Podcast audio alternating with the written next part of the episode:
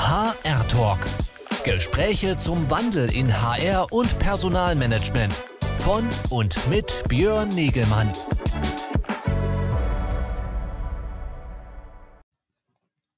Ja, hallo, ich darf euch alle ganz herzlich begrüßen hier heute zu einem weiteren HR-Talk am Freitagvormittag. Mein Name ist Björn Negemann von Congress Media und ich habe die Ehre, mich hier jede Woche Freitag an dieser Stelle um 11.30 Uhr, heute mal ein bisschen später, äh, mit interessanten Leuten aus der HR- und Learning-Szene unterhalten zu dürfen rund um den Wandel äh, zu den Themen, die dahinter stehen. Das ist unser Thema bei der Shift HR. Wir beschäftigen uns äh, mit der digitalen Transformation von HR und Personalwesen.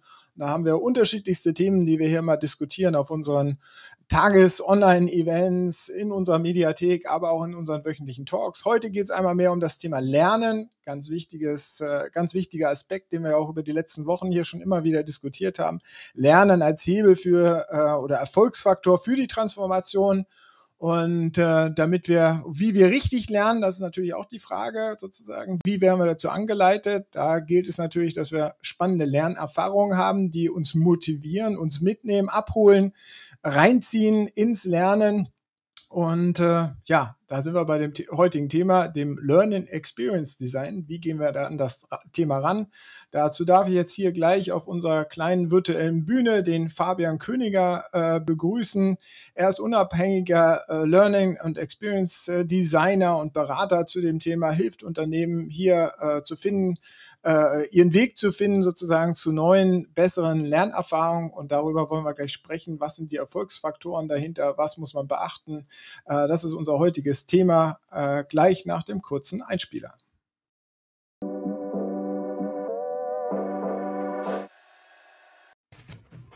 So, da sind wir. Hallo Fabian. Schön, dass du da ja, bist. Hallo. Schön, dass ich da sein darf.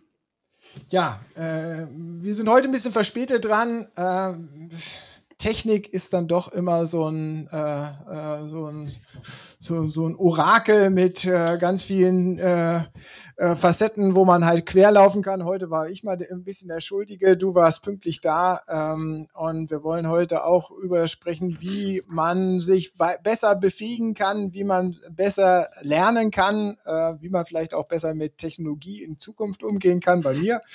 Ähm, das ist dein Thema, äh, Learning Experience Design. Ähm, ich hatte eben schon gesagt, du beschäftigst dich da intensiv, du bist unabhängiger äh, äh, Learning Experience Designer. Was muss man sich hinter diesem Begriff erstmal kurz vorstellen? Was machst du? Ähm, ja, also Learning Experience Design hat schon sehr viele Aspekte und äh, genauso ist eben auch meine Arbeit sehr äh, vielseitig. Also es gibt jetzt nicht so einen äh, Kernbereich, den ich mache, sondern ähm, ja, bin in vielen verschiedenen Sachen äh, mit dabei. Ähm, aber es geht halt immer darum, dass man eben so eine Lernerfahrung erstellt. Also sei es, ähm, dass man ähm, einzelne Inhalte erstellt, äh, die dann im Kontext von einem größeren ähm, äh, von einem größeren Lernjourney äh, gemacht wird oder dass man eben auch die komplette, ähm, also den, den kompletten Lernprozess dann auch erstellt. Also dann halt auch überlegt, wie, ähm, ja, wie ähm, die, die Inhalte gemacht werden, wie sie ähm, aber auch äh, kommuniziert werden, wie sie ähm, ähm, ja dann auch mit dem, also dass eben die Lernziele auch dann erreicht werden, die erreicht werden sollen. Es äh, ist ja eng gelagert mit dem Thema User Experience Design, also Benutzerführung etc. Ja. Nur Benutzerführung nicht irgendwie, dass es schön ist, dass man da ist, sondern dass dahinter auch noch ein Ziel ist, dass man dabei was mitnehmen muss, oder? Ja, genau.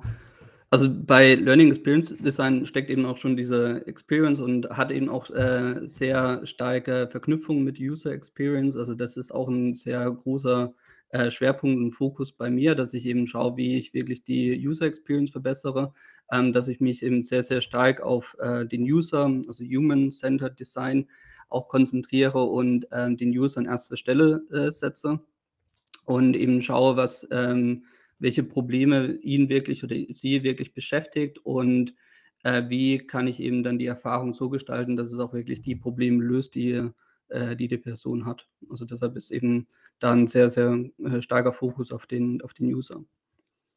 Mit welchem Hintergrund, was hast du gelernt für dieses Thema? Wie, wie kommst du ja. zu dem Thema?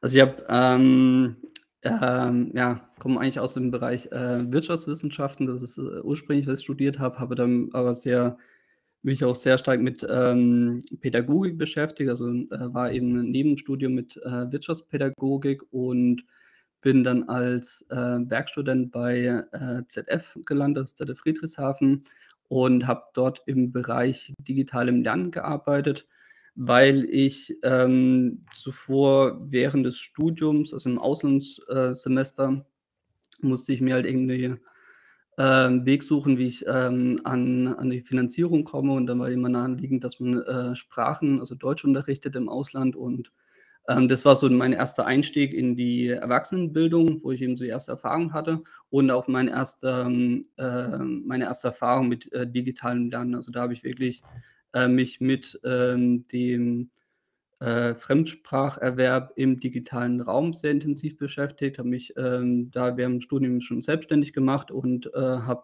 ähm, ja, Sprachunterricht angeboten und so weiter, das ist eben alles digital und habe dort eben so die Erfahrung gesammelt, wie man digital solche Lernpfade oder Lernerfahrungen auch schon erstellen kann.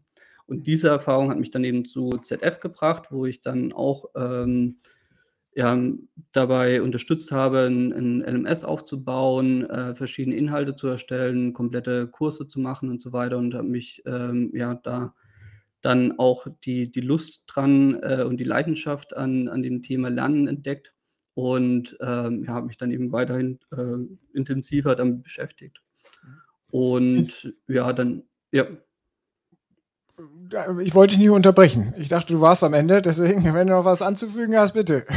Genau, also ich bin dann äh, von ZF dann ähm, äh, zu einer äh, kleinen ähm, Agentur gekommen, auch im Raum ähm, Bodensee, äh, die sich eben auch mit dem, also mit der Erstellung von Lerninhalten äh, beschäftigt hat. Und ja, da habe ich mich eben dann auch sehr stark äh, mit der reinen Erstellung erstmal beschäftigt. Und seit einem, ja, über einem Jahr bin ich eben selbstständig tätig ähm, als ja, Learning Experience Designer, um das einfach ein bisschen holistischer auch anzugehen. Sehr schön. Du hast jetzt eben schon von, von ganz viel von äh, LMS, Learning Management Systemen gesprochen, etc. Ähm, jetzt haben wir auch in, dieser, in diesem Format, äh, aber auch in unserer Learning and Talent Development Konferenz jüngst erstmal gesprochen, dass das Lernen im Wandel ist. Mhm. Willst du das auch sehen? Und wo siehst du gerade den Wandel? Ja, also ähm, ich finde eben, Lernen findet nicht mehr in irgendwelchen geschlossenen Räumen statt. Also es findet nicht mehr eben über ein LMS statt, wo man sagt, man äh, weist ähm, verschiedene Lernmodulen den, den MitarbeiterInnen zu und die machen das und dann haben sie was gelernt.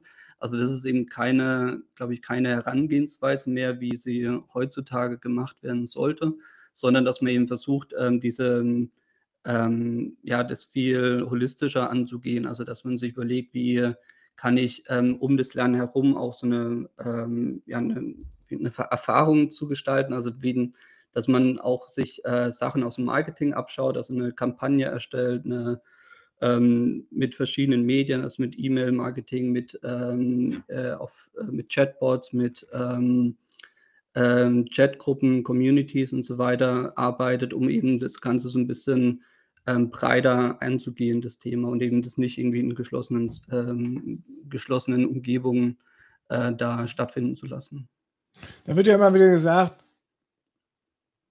Lernen ist ein sehr individueller Akt und jeder ähm, hat seine ganz unterschiedlichen Bedürfnisse und deswegen kann auch in der betrieblichen Erwachsenen-Weiterbildung äh, an dieser Stelle nicht mehr One Size Fits All gelten. Sozusagen, es kann nicht gelten, dass wir den einen Buchhaltungskurs da im LMS anlegen, den jetzt alle Buchhalter und Controller durchgehen müssen, weil jeder Buchhalter dann doch noch seine ganz unterschiedlichen Aspekte braucht. Ja. Ja, also das wird ähm, ich glaube, diese ähm, Herangehensweise, dass man einen großen Kurs baut und sagt, das äh, sollen jetzt eben alle machen, die im entferntesten damit zu tun haben, wird es auf jeden Fall nicht mehr geben, sondern es wird immer kleingliedriger, dass man wirklich die einzelnen Skills, die einzelnen ähm, Tools, die man auch vielleicht benötigt, dass man das ähm, in äh, wirklich kleinen Paketen packt und es dann viel äh, gezielter dann noch einsetzen kann, dass eben das auch viel individueller dann ist und jeder sich eben die Sachen dann rausnehmen kann, die er wirklich braucht und ähm, ja, sich auch wirklich nur darauf fokussiert und eben nicht jetzt einen großen Kurs erstellt, der dann für alle gilt. Und da hilft ihm auch dann die Technik, dass man das viel ähm, besser mappen kann, also dass man viel besser entscheiden kann, wer welche Skills braucht, wer welche Fähigkeiten braucht, äh, welche ähm, Trainings, welche Kurse, welche Erfahrungen das äh, abdeckt und das dann eben mit den Personen dann auch ähm, besser matcht, die ähm, auch das dann eben brauchen. Also da ähm, ja, ist es dann auch dieser technische Aspekt. Und was glaube ich auch, äh, auch nochmal zurück zum User Experience, was da auch ein sehr, sehr wichtiger Aspekt ist, ist ähm, diese, dieser komplette Analyseprozess, der am Anfang immer stattfinden sollte, dass man ähm, nicht ausgehend von einem Experten, von meinem SMI, ähm, die die Trainings erstellt und sagt, okay, der hat das ganze Wissen, das ähm, gibt er mir oder er, sie und ich erstelle dann das Training und das würde dann so passen, sondern dass man eben am Anfang ähm, sehr, sehr intensiv auch eine Analyse erstmal betreibt, dass man schaut, was, äh, wie sieht der Alltag von, den, äh, von meiner Zielgruppe aus, was brauchen die wirklich, äh, wo sind wirklich die Probleme, ist das Problem ähm, Mangel an Wissen oder ist das Problem eher ein schlechter Prozess? Also das heißt eben auch oft, ähm, dass man bei so einer Analyse dann auch feststellt, dass ähm, ja die Erstellung von einer Lernerfahrung oder von einem Lerninhalt nicht die Lösung ist, sondern dass man vielleicht irgendwie auf, an, ja, an anderen ähm, ähm, Schrauben drehen muss, damit dann ähm, die, das Problem wirklich gelöst werden kann.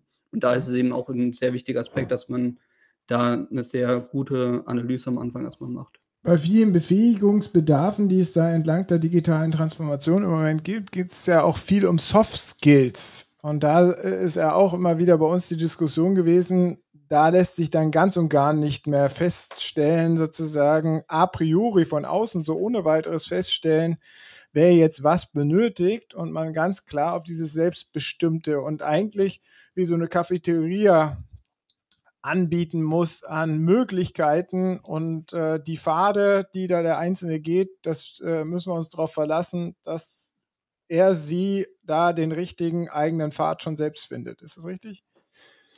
Ja, also ich denke, das ist auch ein wichtiger Punkt, dass man ähm, sehr viel ähm, stärker den User selbst entscheiden lassen sollte, was er und wann er vor allem auch lernen möchte. Und hier spielt auch dieser ähm, Aspekt des Social Learnings, glaube ich, eine, wichtige Rolle, dass man ähm, versucht, die ähm, ähm Gleichgesinnte ähm, zusammenzubekommen in der Gruppe, dass sie eben auch voneinander lernen können, dass sie sich miteinander austauschen können und sie darüber dann auch entdecken, welche Themen sie vielleicht noch brauchen. Also dass sie sehen, okay, die Person ähm, hat vielleicht noch äh, das gemacht oder diesen Kurs gemacht, der wird empfohlen, der, ähm, die haben gute Erfahrungen damit gemacht und ähm, können dann eben auch darüber dann sich äh, stärker äh, mit dem Thema beschäftigen und eben auch erst durch die ähm, dadurch, dass sich die Leute austauschen, dass sie sich mit äh, gewissen Themen beschäftigen, findet eben auch Lernen erst, äh, tatsächlich statt. Also die Vermittlung von Wissen ähm, durch einen Lerninhalt hat ja nicht, ähm, also an der Stelle ähm, heißt es noch nicht, dass die Person das auch schon wirklich aufgenommen hat, dieses Wissen. Für eine gute Lernerfahrung müssen wir da jetzt alles das, was wir eben, wovon wir eben gerade gesprochen haben, immer berücksichtigen. Also ein Cafeteria-System mit äh, Möglichkeiten zum sozialen Interaktion, Austausch, äh, mit unterschiedlichen Micro-Learnings, die man anbietet, äh, mit eigenen individuellen Lernfaden, die man sich ausgestalten kann. Das ist eine ziemlich komplexe Lernangebotslandschaft. Ja, und da kommt es immer auch sehr stark drauf an. Also es kommt eben drauf an, was ähm, was denn der konkrete Inhalt ist, der vermittelt werden soll, ähm, wie, ähm, was für ein Budget oder was, also vor allem auch Zeitbudget die per, der Lerner hat. Also da gehe ich jetzt nicht nur von, äh, von, dem, von den Kosten aus, die für die Erstellung sind, sondern eben auch von der Zeit, die man überhaupt ausgehen kann, die die Person äh, für das Lernen aufbringen kann. Und ja, das sind eben sehr, sehr viele Aspekte, die, ähm, äh, die das beeinflussen und die dann eben auch entscheidend sind, äh, wie so eine Lernerfahrung auch ausgestaltet werden kann. Und auch in meiner Arbeit, also ich ähm, arbeite sehr viel mit ähm, sozialen Einrichtungen, mit eher kleineren Unternehmen und da ist natürlich jetzt ähm, nicht der Fall, dass man ähm, da ein besonders großes Budget hat oder dass man auch die Infrastruktur hat. Also meistens äh, scheitert es dann eben auch schon daran, dass man gar keine LMS hat, sondern ähm, ja, die Sachen irgendwo ablegt und es dann einfach nur verlinkt wird. Ähm, und da muss man eben auch schauen, was man ähm, überhaupt für Ressourcen hat, was für Möglichkeiten hat und das dann eben auch an die Sachen dann anpasst, was, ähm, ja, was man dann eben auch hat.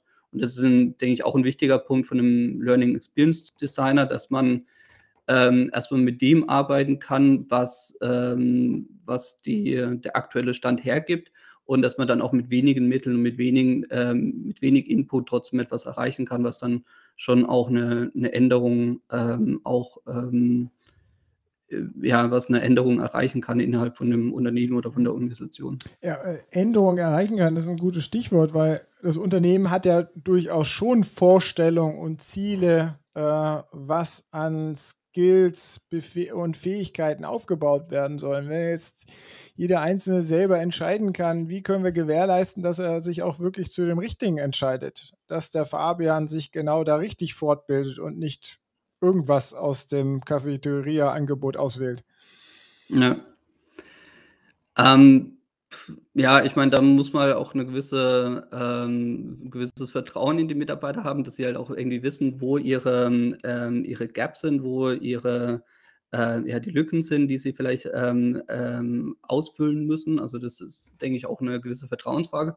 Und andererseits ähm, gibt es da eben auch äh, Technologien, die da unterstützen können. Also äh, was jetzt schon seit einigen Jahren äh, stark verwendet wird in dem Bereich, sind sogenannte X-APIs, die dann einfach ermöglichen, verschiedene, ähm, äh, verschiedene Plattformen zusammen zu verknüpfen und das eben auch mit einer wenn man das logisch gestaltet, dass man dann auch eine gute, ähm, ein gutes Feedback bekommt von, der, von meinem Lerner oder von der Lernerin, äh, was sie oder er gelernt hat, was äh, vielleicht noch fehlt, wo in welchen, äh, auf welchen, äh, in welchen Bereichen es vielleicht noch Lücken gibt und dass man darüber dann eben auch ähm, bisschen äh, auch einen messbaren Wert hat, was auch immer ein wichtiger Punkt ist, dass es alles ein bisschen messbar ist, dass man da ein bisschen ähm, einfach auch äh, ja, eine KPI hat, ähm, die ähm, die äh, etwas widerspiegelt auch. Und da ist es dann eben, denke ich, auch ein wichtiger Punkt, dass man auch auf Technologien zurückgreifen kann, die das ermöglichen. Du hast eben schon gesagt, du arbeitest äh, für kleine mittelständische äh, Unternehmen bzw. Einrichtungen, die natürlich in den Ressourcen dann immer hier und da auch begrenzt sind. Da gibt es natürlich dann die ganz großen Unterschiede in den Lernreisen, die man dann anbieten kann.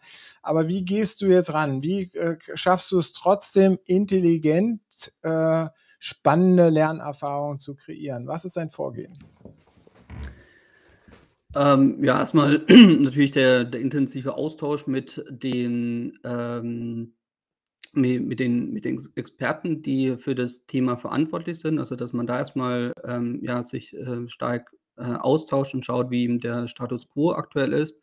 Ähm, und dass man ja mit der Zielgruppe dann auch, äh, in den intensiven Austausch kommt. Und wenn man dann eben sieht, dass ja, dass es da nur ein begrenztes, ähm oder dass äh, das Budget einfach ähm, ein bisschen geringer ist, ähm, dass man das dann eben auch entsprechend anpasst und sagt, okay, es, man muss jetzt vielleicht eine, kein äh, spezielles Video produzieren oder man muss jetzt nicht ein Hochglanz ähm, WBT erstellen, sondern es reicht vielleicht auch, dass man ähm, gute äh, Webinare gestaltet, die irgendwie sinnvoll aufeinander aufbauen, weil das eben meistens relativ kostengünstig ist, so ein äh, Webinar zum Beispiel zu gestalten oder dass man ähm, ja auch äh, sehr viele, ähm, also so Job-Aids erstellt, ähm, kurze, kleine ähm, äh, Dateien oder äh, vom, äh, Inhalte, die, die man leicht irgendwo ablegen kann, die leicht auch irgendwo also, ähm, zu finden sind und die man äh, teilen kann. Und ja, da muss man sich dann eben anpassen an die Sachen, die, ähm, die, ähm, äh, die, die zur Verfügung stehen. Und ähm, ja, dann ähm, hat man aber auch trotzdem die Möglichkeit, noch ähm, gewisse Highlights zu setzen, dass man da einfach sich auf äh, bestimmte Sachen konzentriert und sagt, okay, das ist ein, äh, der Einstieg in das Thema zum Beispiel, dass man da ein bisschen mehr, ähm, ja, dass man das ein bisschen hochglanzmäßiger äh, gestaltet und dann die anderen Sachen dann eben versucht, das dann auch immer ähm, nach einer gewissen Zeit immer gewisse Highlights dann äh, darzusetzen. Da hat sich ja einiges getan über die letzten zwei Jahre, oder nicht? Also auch Techno was wir an technologischen Möglichkeiten haben, alleine jetzt mit der Verbreitung der Kollaborationsplattformen, Teams, Zoom sozusagen als Videokonferenzstandard, mit dem man von jetzt auf gleich einfach Webinare aufsetzen kann, äh, konnte man auch vorher schon, aber jetzt hat man viel mehr Leute, die da sozusagen auch jederzeit äh, dran teilnehmen und es gewohnt sind, an sowas teilzunehmen. Da hat sich, äh, da ist ja schon ein großer Veränderungsprozess in Gang gestoßen worden, oder nicht? Ja, ja, total. Also ich arbeite selbst jetzt, glaube ich, schon seit fünf Jahren äh, remote. Also ähm, daher hatte ich da eben auch schon die, ähm, also die Erfahrung, die man erst seit zwei Jahren intensiv gemacht hat, ähm, hatte ich schon davor und äh, schon da habe ich äh, mich auch stark auf die, ähm, auf, ähm, darauf konzentriert, wie man eben ähm, Lernen über, ähm, über Communities auch vermitteln kann. Und da war es eben am Anfang, äh, also vor, äh, vor drei, vier Jahren, ähm, war es eben noch schwierig, solche Communities zu, zu bilden, weil es in Unternehmen einfach nicht geläufig war, ähm, dass man mit Teams gearbeitet hat, mit Slack gearbeitet hat. Äh, da hat man vielleicht eine, eine SharePoint-Gruppe äh, gehabt oder ähnliches oder eben mit äh, den ähm, Social Media, also äh, Corporate, Media, Corporate Social Media Plattformen gearbeitet, aber auch da waren die Leute nicht wirklich aktiv. Und jetzt dadurch, dass die Hauptkommunikation von E-Mail stärker nach Teams gewandert ist oder nach Slack, ähm, ist es da eben auch viel leichter, äh, Gruppen zu bilden, Communities zu bilden, die man dann eben auch mit den Lernthemen verknüpfen kann und da ähm, dann auch bessere, ähm, ja, eine komplettere Lernerfahrung äh, stellen kann, die dann eben auch besser verknüpft sind mit bestehenden Inhalten, mit bestehenden Sachen und die dann eben in Teams oder in Gruppen ähm, mit integriert werden können. Und das hat auf jeden Fall war das jetzt ähm, ja eine Erleichterung, dass man da, dass es da jetzt einen großen Shift gab ähm, auf die Plattform. Sind auch neue Ansprüche entstanden auf der Seite der Lernenden, dass sie jetzt ganz mit ganz anderen Erwartungen an die Inhalte, an die Formate, an die Konzepte kommen? Mm, ja, ich glaube, wenn du wenn man heutzutage jemanden von WBT sitzt, was irgendwie 90 Minuten dauert oder so, würden da wahrscheinlich viele, ähm, das erst gar nicht, äh, beginnen, sondern da schon von abspringen. Also dadurch, dass unser ganze Konsumverhalten, äh, das Medienkonsumverhalten sich auch stark verändert hat, ähm, ist man ja, glaube ich, auch nicht mehr gewillt, da wirklich längere Inhalte auf einmal abzusetzen, sondern man ist halt eher gewohnt, es auf äh, in kleinen Blöcken von 10, 15 Minuten maximal machen zu können. Und das ist schon, glaube ich, ein Anspruch, der sich jetzt in den letzten Jahren auch stark geändert hat. Was siehst du jetzt die größte Herausforderung jetzt in dem Learning Experience Design Prozess, also in dem Design Prozess? Da sozusagen nachher das, das die Zielsetzung dessen, was ich befähigen will, im Blick zu behalten und sozusagen die unterschiedlichsten Lernpfade, die da jemand gehen könnte, die aufeinander abzustimmen und zu orchestrieren. Ist das die große Herausforderung? Ja, auf jeden Fall. Also erstmal die, ähm, sich so die komplette Struktur zu überlegen, also wie, ähm, wie agieren die, die Leute mit den, mit den Inhalten an sich, wie werden die Inhalte kommuniziert, wie ähm, über welche Kanäle gehe ich, um äh, da gewisse ähm, Ziele zu erreichen. Also die, die, die komplette, ja, diese komplette Struktur zu, zu erstellen, ist auf jeden Fall eine große Herausforderung. Und was, bei, was ich auch für sehr wichtig halte, ist, dass man die, ähm, die Sachen auch stetig weiterentwickelt. Also so ein, ähm, das ist auch eben ähm, dieser Designansatz, dass man äh, nicht irgendwas erstellt und es ist dann in Stein gemeißelt und es bleibt dann so, sondern man macht erstmal einen Prototyp, man testet, man äh, verbessert den Prototyp, dann hat man ähm, schon ja, ein Produkt, versucht dann eben wieder mehr Daten, mehr Erkenntnisse zusammen, verbessern dann das Produkt und dadurch wird es eben so eine ständige, ähm, also wird das Produkt in einem ständigen ähm, äh, Zyklus dann weiterentwickelt und weiter verbessert. Also das ist auch ein wichtiger Aspekt, ähm, den man als Learning Experience Designer dann eben auch bedenken muss, wie man dann eben ja die, die Erkenntnisse dann auch wieder anwenden kann und das dann äh, das Produkt an sich dann auch wieder verbessern kann. Das ist natürlich jetzt ein viel iterativeres Vorgehen an, an die Konzeption und die Umsetzung äh, von, von Lerninhalten und von Lernkonzepten. Verstehen die Verantwortlichen, die das in Auftrag geben, die sozusagen das haben wollen, also eventuell halt auch sogar der Fachverantwortliche, also der Learning-Verantwortliche versteht das wahrscheinlich auch schon, weil er ja der Spezialist ist und sich auch mit der Entwicklung beschäftigt, aber die Fachverantwortlichen, muss man nicht da im Moment noch erst noch ganz viel erstmal umdenken, in anschieben, damit man die solche neuen Konzepte gehen kann? Ja, ja, kostet sehr viel, ähm, äh, ja, Zeit, die die entsprechenden Leute zu, ähm, äh, zu überzeugen, dass man, ähm, ja, dass es eben sinnvoll ist, äh, einfach Inhalte stetig weiterzuentwickeln und da dann eben auch äh, Updates zu bringen. Aber ich meine, auch mit einer, mit einer Software, mit jedem ähm, ja, also wenn wir irgendein äh, Gerät verwenden, sind wir auch gewohnt, dass es da ständig Updates gibt und dass es da ständige Verbesserungen gibt. Also warum soll das dann nicht so sein für, äh, für solche Lernerfahrungen, die dann wirklich ähm, über, ähm, über eine längere Zeit verwendet werden, die ein Thema besprechen, was ähm, für, für längere Zeit relevant ist. Und da sollte es dann eben auch der, der Fall sein können, dass man die auch stetig weiter verbessert. Also ähm, weil ja, man ist es eben in den seltensten Fällen hat man dann gleich am Anfang schon die optimalste Fassung, sondern äh, man muss dann eben schauen, ob das dann auch wirklich so ankommt, wie es ankommen soll, ob man, ob die Lerner, die Lernerinnen auch wirklich ähm, das, äh, den Inhalt am Ende ähm, mitnehmen können, den, äh, auf den es ankommt, oder ob es da vielleicht Feedback gibt. Ähm, was die sich vielleicht noch wünschen würden oder wo es vielleicht Unklarheiten gibt. Also dass man da wirklich auch die, ähm, ähm die das Feedback und die, ähm, äh, die Erkenntnisse aus äh, den Daten dann auch anwenden kann. Ich glaube, das ist äh, schon ein wichtiger Punkt. Und, ja.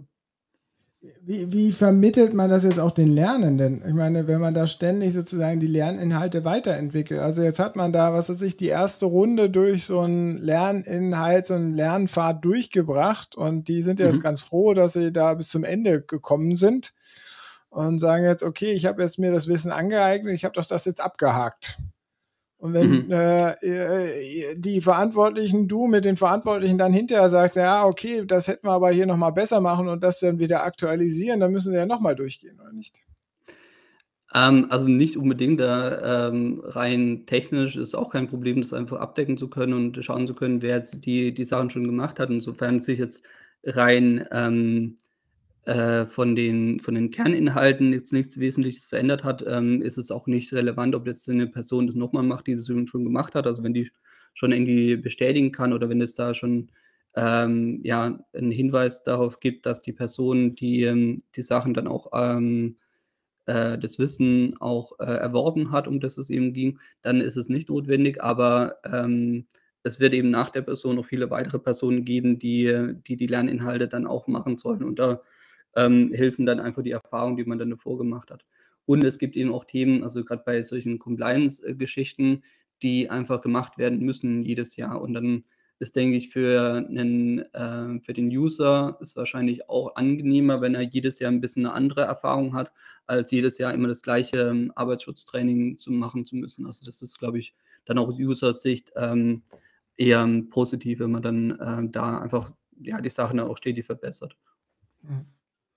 Also da ist sehr viel Dynamik drin äh, an der Stelle. Ähm, was ist vielleicht trotzdem nochmal, wir springen jetzt gerade so ein bisschen, aber ähm, wir haben ja auch einen Kommentar, sehr schön, gehen wir gleich darauf ein, aber vielleicht kurz nochmal meine Frage, äh, den, den Designprozess, was sind da für dich sozusagen äh, die, die wichtigen Erfolgsfaktoren für einen guten Designprozess?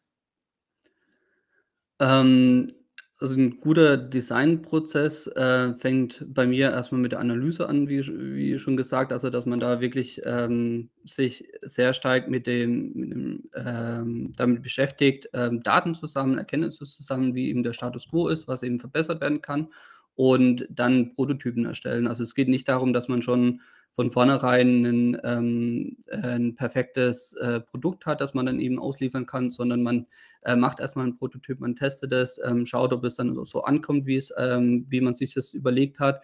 Und ähm, dann aus den Erkenntnissen entwickelt man das dann weiter. Und dann eben dieser iterative Ansatz, dass man eben ständig äh, die Sachen dann weiterentwickelt, testet, weiterentwickelt, wieder testet ähm, und dann am Ende dann eben auch ein Produkt hat, was man dann eben auch ausliefern kann. Also es ist ein wichtiger Aspekt aus dem äh, aus der Designperspektive und auch generell so die Arbeitsweise von dem Designer, dass man da gewisse ähm, Prinzipien der Gestaltung, also nicht nur wie das visuell aussieht, sondern eben auch aus der ähm, Perspektive von Barrierefreiheit, äh, was ein sehr wichtiger Aspekt ist, dass man sich da wirklich überlegt, wie auch ähm, das jetzt nicht nur für die große Masse ähm, äh, funktionieren kann, sondern eben auch, äh, dass es für, ähm, für jeden eine möglichst gute Erfahrung ist und dass man auch mit Einschränkungen das dann trotzdem ähm, gut machen kann, dass man sich eben auch auf solche, ähm, ja, auf, auf äh, diese Aspekte dann auch fokussiert beim, beim Design. Spannend. Wir haben eben schon erwähnt, äh, äh, ein, heute mal wieder einen aktiven Zuschauer. Freut mich ganz herzlich, den Hans Gärtner bei uns begrüßen zu dürfen oder hier den, als Kommentator heute dabei zu sein. Und äh, er hat jetzt schon mehrere Kommentare reingebracht. Wir arbeiten uns da jetzt mal langsam ab. Wir haben noch einen weiteren äh, Kommentator hinten dran. Da sagt er, Hans Gärtner auch in Bezug sozusagen auf die Usability-Anforderungen, die wir uns stellen, damit die Lernenden an der Stange gehalten werden. Binge-Watching bei Netflix, sechsmal eine Stunde kurz Serie äh, äh, zu schauen, scheint kein Problem zu sein, aber sich 90 Minuten mit einem Thema im internen Lernprozess zu beschäftigen, scheint eine zu große Zumutung zu sein. Müssen wir, müssen wir, machen wir zu viel Kindergarten um unsere Lernenden oder doch nicht? Ähm, also erstmal, äh, ja, finde ich, ist äh, der Vergleich mit Netflix immer schwierig, weil das sind halt, ähm, keine Ahnung, Millionenproduktionen, die ähm, ein äh, riesiges Team hinter sich stehen haben und die ja dann ähm, höchst ähm, großmöglichen ähm, äh, Fokus legen auf Entertainment und dass es dann eben auch äh, jemand begeistern kann und jemand mit äh, reinzieht in die Geschichte. Und das hat man eben bei einem Lernthema nicht in dem Fall. Natürlich wird auch versucht, ein Lernen äh, so ein Thema ähm, erzählerisch aufzuarbeiten, dass es spannend ist, dass es eine Relevanz äh, darst, ähm, zeigt für den, äh, für den oder die Lernerin. Aber natürlich erreicht man dann nicht das gleiche Entertainment-Gefühl, das man eben bei Netflix hat. Und deshalb ist es da auch ähm, ja, schwierig, da jemand 90 Minuten an der Stange zu, zu lassen. Da haben wir, leider kann, entschlüsselt mir das Restream hier nicht und der kurze Blick auf LinkedIn hat mir auch den Namen nicht äh, äh, nennen können oder hervorbringen können. Ein weiterer, der hier nur als LinkedIn-User auftaucht, erwidert natürlich die Informationsdichte im betrieblichen Weiterbildungskontext ist natürlich ein anderer. Äh, und das weiß, glaube ich, der Hans Gärtner, der ist hier auch viel äh, beschäftigt und das, glaube ich, mehr als rhetorische Frage reinschmeißt äh, auch. Äh, das heißt, ich schaue mich zur äh, Entspannung und bei dem anderen muss ich mitdenken. Daher kann man das nicht eins zu eins vergleichen, so wie du das sagst. Ähm, aber dennoch, ah, das war die Doris äh, Schuppe, die da uns zuschaut. Sehr schön. Ähm, trotzdem, wie viel ich frage mich ja trotzdem, wie viel Anforderung oder wie viel Liebesmüh müssen wir reinstecken, dass es jedem schmecken kann? Oder ist das eigentlich keine Frage, dass, dass, wir, äh, dass da zu viel zu viel sein könnte? Ähm, äh, ja, das sind halt auch die, die Frage, wie viel Zeit man da auch reinstecken kann. Also natürlich ähm, wäre schon wünschenswert, wenn man eine äh, riesige Produktion äh, anstrengen kann, um äh, Lerninhalte erstellen zu können. Aber das ähm, ist halt, die Realität sieht dann anders aus und da hat man halt nicht die, die Zeit, nicht das Budget, nicht die ähm, ja nicht die, die, die, Rahmenbedingungen, die man da ähm, hätte oder die man sich da wünschen würde. Aber ähm, es ist schon wichtig, die bestmöglichste Erfahrung zu, zu erstellen, dass man da jetzt sich eben auch nicht ähm, so auch, also ja, was ich dann eben auch äh, oft erlebe, dass man so ein bisschen dann auch in dem ähm, in einen Konflikt kommt mit dem SMI oder mit den, mit den Experten zu dem Thema, die sich dann eben da konkrete Sachen vorstellen, die sich da bestimmte Inhalte ähm, ähm, sehen, die sie haben wollen. Und dass man dann als ähm, Designer, als äh, Learning Experience Designer, der das dann auch stellen kann, ähm, da vielleicht sich stärker auf die Seite des Users ähm, stellt und versucht, okay, ist es dann auch wirklich eine gute Erfahrung für den User, wenn er noch ähm, diese drei Seiten sich durchlesen muss oder könnte man das vielleicht irgendwie anders darstellen oder kann man das vielleicht auch irgendwie ausgliedern und äh, dann eher über ähm, ein anderes Medium vermitteln oder dass sie eben ähm, ja, das einfach ähm, nochmal auf einer anderen, einem anderen Weg dann aufnehmen können. Also das ist, glaube ich, auch wichtig, dass man sich da stärker auf die, die User-Seite stellt und sich überlegt, was wirklich für ihn oder für sie auch ähm, wichtig ist und sich darauf konzentriert. Müssen wir da, äh, wie äh, Doris hier, Doris Schuppe hier nochmal anführte im Kommentar, auch noch stärker Elemente des Storytellings reinbringen, damit wir die, äh, äh, die Lernenden einfach indirekt da, aber trotzdem klar fokussiert führen können? Ja, äh, definitiv. Also Storytelling ist auf jeden Fall ähm, ein guter Ansatz, um Lernthemen einfach äh, besser aufarbeiten zu können. Ähm, was auch ein, äh, so mit Storytelling verknüpft ist, ist das ganze Thema mit szenariobasiertem Lernen, dass man sich wirklich versucht zu überlegen, ähm, man wird jetzt keine abstrakte Geschichte machen äh, zu einem, äh, keine Ahnung, wenn man äh, sich mit dem Thema äh, Prozessmanagement oder äh, Qualitätsmanagement beschäftigt, dann ähm, hilft es da vielleicht nicht, da, dass man da irgendwie eine abstrakte Geschichte versucht zu konstruieren, sondern dass man da jetzt sich eher auf Szenen konzentriert, die ähm, dem Lerner, der Lernerin auch bekannt vorkommen und die dann damit, auch was anfangen können und das dann eben eine viel persönlichere und viel ähm, äh, praxisorientierte Geschichte dann auch ist. Und da kann man dann trotzdem auch ähm, Elemente des Storytellings verwenden und das dann ähm, damit da, äh, miteinander verknüpfen. Und was da kommt damit ja auch die Anforderung, was du vorhin aus dem Designprozess hast, dass man wirklich tief reingeht in die Anforderungen des Lernenden. Ne? Also äh, um da halt das richtige Szenario auszuwählen, mit dem man auch dem er sie auch etwas anfangen kann, oder? Ja, ja. ja. Also große, äh, große Herausforderungen, äh, die da stehen. Wie viel wie viel Learning Experience Designer gibt es äh, denn da draußen in den Projekten schon wird? Und wie, wie gut oder wie gut wird dieser Ansatz denn aufgenommen, sozusagen, dass man wirklich da so tief reingeht, sich immer den, den Lernen in, in den Mittelpunkt stellt und danach sozusagen das abstellt, äh, versucht natürlich äh, dieses selbstbestimmte, äh, wie Doris ja auch nochmal sagt, Lernen unter Eigenregie sozusagen äh, in den Vordergrund zu stellen wie gut wird das denn schon draußen gemacht? Ähm, da habe ich, glaube ich, zu wenig Einblick in, äh, in deiner subjektiven Wahrnehmung. Okay, aus meiner subjektiven Wahrnehmung, so was ich so ähm, ja, äh, sehen kann, wird es ähm, ja, es ist so die, diese äh, Aspekt, dass man sich wirklich auf den User konzentriert, noch nicht so wirklich gelebt. Also viele Inhalte, die noch erstellt werden, sind wirklich reiner Infodump, wo man dann versucht, ähm, die, die Informationen, die der Experte, die Experten hat, einfach in eine, in eine enge Form zu gießen und es dann halt irgendwo ausschüttet.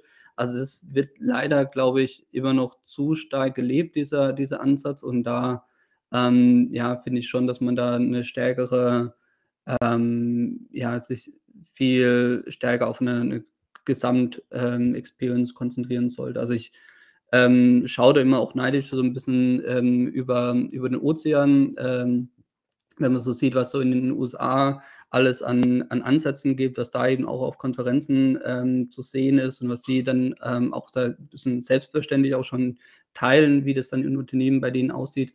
Ähm, finde ich, kann man sich da, finden, da schon vieles abschauen. Es gibt auch viele Unternehmen und, und kleine Agenturen in Deutschland, die da auch schon ähm, sehr, sehr gute Beispiele liefern, was es da schon möglich ist, was man eben alles ähm, machen kann.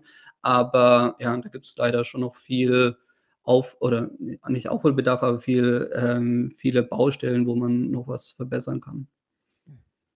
Was sind da, wo, wo siehst du da die großen Hürden, warum da nicht schneller ein Umdenken stattfindet? Hm, es ist meistens ein ja, einfacher, ähm, wenn man sagt, man hat ein Thema, man, ähm, definiert Lernziele, erstellt dann die Inhalte und legt es irgendwo ab, als dass man sich eben so mit dem kompletten äh, Prozess beschäftigt. Das ist schon, glaube ich, mehr Aufwand, ähm, ja, diesen so eine so 'ne komplette Lernerfahrung zu stellen, also eben 'ne reine, ähm, Informationssammlung zu machen.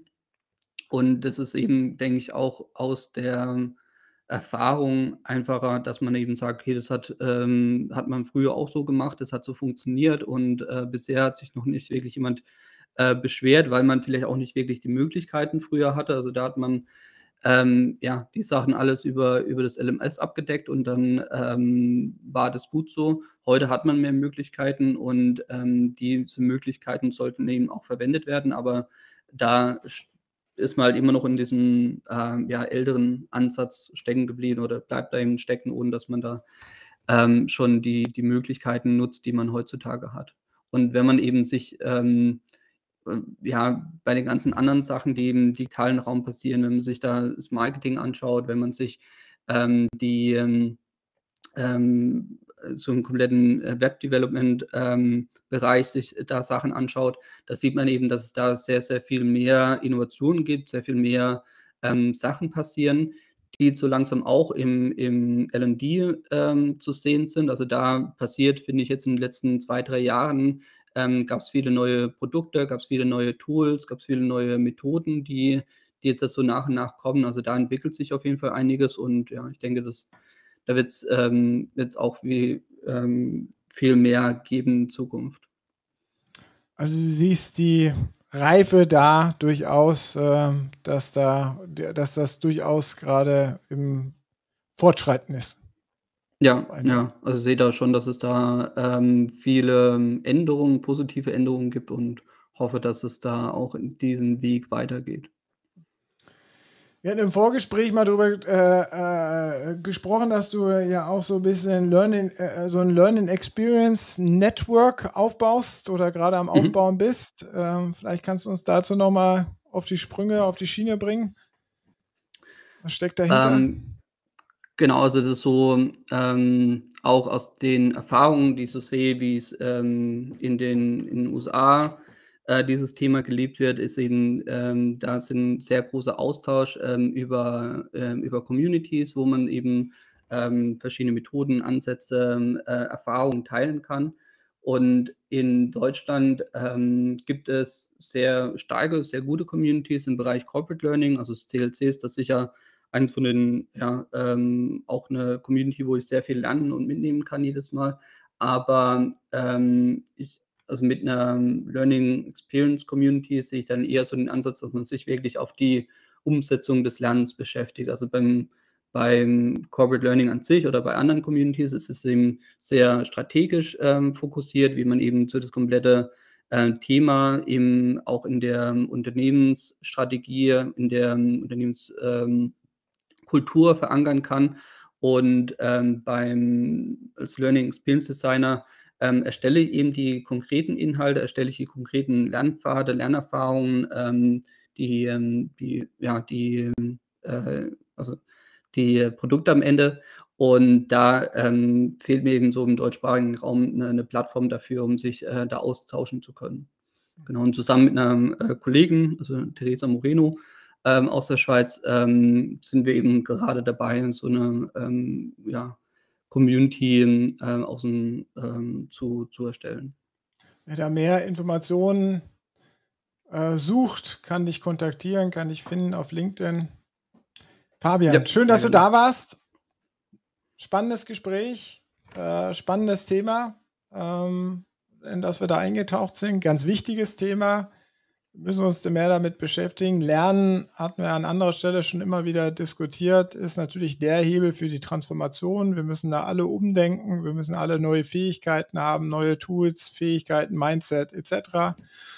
Und da gilt es natürlich irgendwie die richtigen Ansätze zu finden, das zu vermitteln und uns sozusagen hinzuführen, dass wir natürlich äh, Spaß haben an einem lebenslangen Lernen oder auch den Sinn dahinter verstehen. Und dann kriegt man nur mit guten Lernerfahrungen. Schön, dass du da warst. Vielen Dank auch allen, die da draußen dabei waren, heute mitdiskutiert haben. Schön, dass ihr zugehört habt. Schön äh, auch alle jene, die uns nachschauen, nachhören auf äh, Spotify Amazon, Apple und Co. Wir sind ja jetzt auch als Podcast verfügbar dort. Äh, falls ihr es noch nicht wisst, äh, schaut mal vorbei auf den Audioplattformen, abonniert uns, dann werdet ihr immer informiert über die nächste neue Sendung, die es nächste Woche Freitag wieder gibt. Wir sind fertig, wir sind raus. Danke, bis nächste Woche. Tschüss. Danke auch.